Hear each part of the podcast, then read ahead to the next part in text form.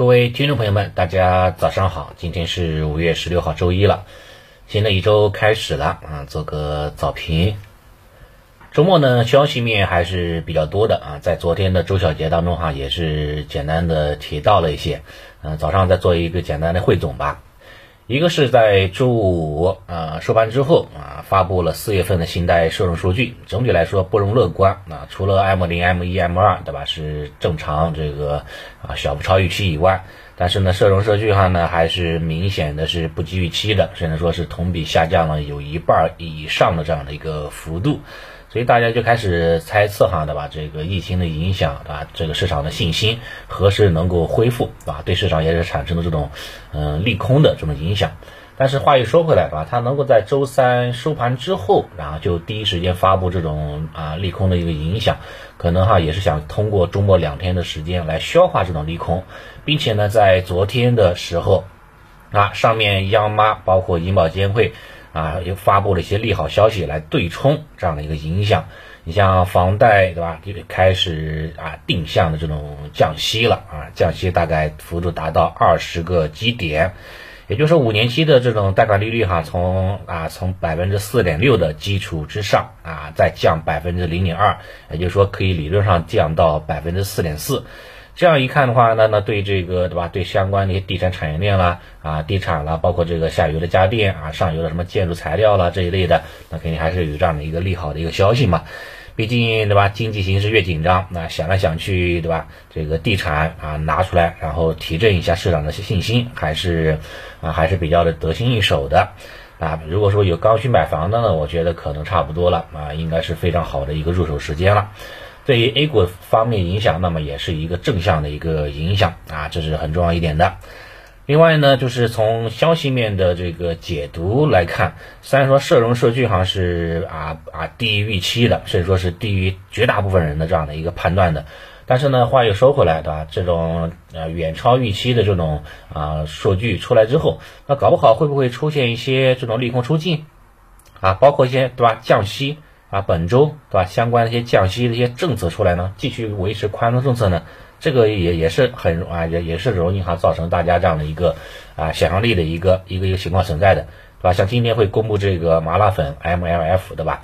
然后周五的话呢，会公布这个 LPR 啊这种数据，搞不好的话，可能周五的 LPR 是不是也会有这种啊降息的啊这样的一个这个这个可能性呢？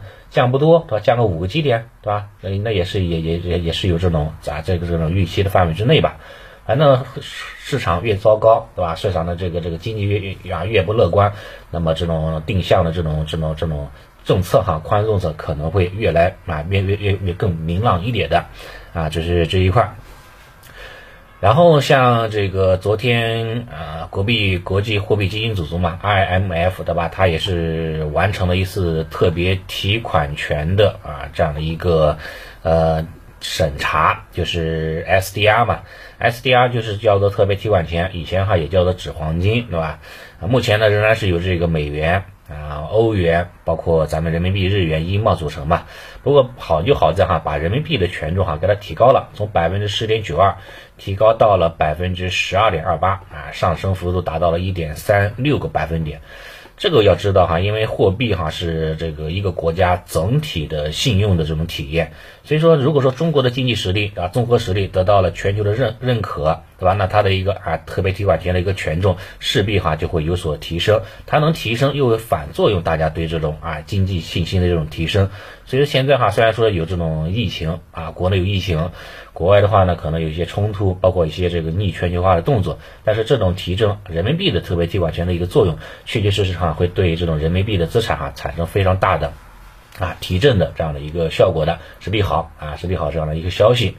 然后外围市场在周五的时候呢是大涨的啊，尤其是美股纳指涨幅接近百分之四。自从探底到了九百日均线之后，对吧？出现了两天的反弹，低点啊反弹上来也就反弹了百分之六这样的一个幅度。所以外围市场啊是大涨，再加上周末的消息，对吧？是一个利空啊，两个利多。那么对于今天 A 股的表现，我觉得还是可以稍微值得期待的，因为整体来说是利好的嘛。对吧？整体的这个啊，这个周末的消息面还是偏利好的。但如果说哈，这个三大指数哈，这个高开幅度太大了，比比如说高开幅度超过百分之一了，对吧？那那那那还是要稍微谨慎一点，就不要去追了啊，因为根据 A 股的这种传统惯例来说，高开太多的话呢，有可能会尿啊，有可能会低走，那那不一定不要追，反而是要减仓，把？止盈，落袋为安。但如果说是平开啊，甚至说是小幅度的低开，那我觉得机会还是有很大的啊，可以呢继续这样持续性的跟踪。只要说三大指数没有跌破五日均线，那么这种震荡反弹的趋势哈，应该还是有望能够延续上去的啊。这点可以稍微做一个啊了解就可以了。方向上面来看哈，主要是参考这个就是周五的两个热点嘛。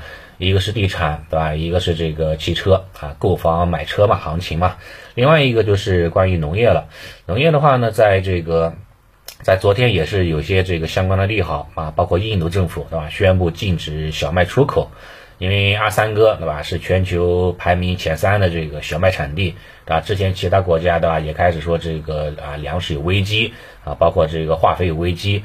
对吧？现在阿三也开始出禁止出口了，那么对于这种这个相关的一些农业板块来说，可能也会有一这样的一个短线的一个利好存在的啊，这是也是很重要一点的啊。再加上这个什么上海对吧？从今年开始分阶段的推动这个复商复市，虽然说不是全面复市吧，但是分阶段的复市也算是利好，对吧？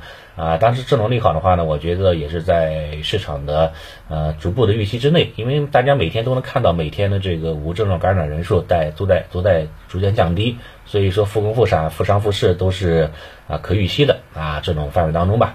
反正啊，基本上行啊行情啊消息就这样的一个情况啊，震荡还是看反弹吧啊，只要不跌破五日均线，那么整个反弹应该是有戏的。高开的太多要谨慎。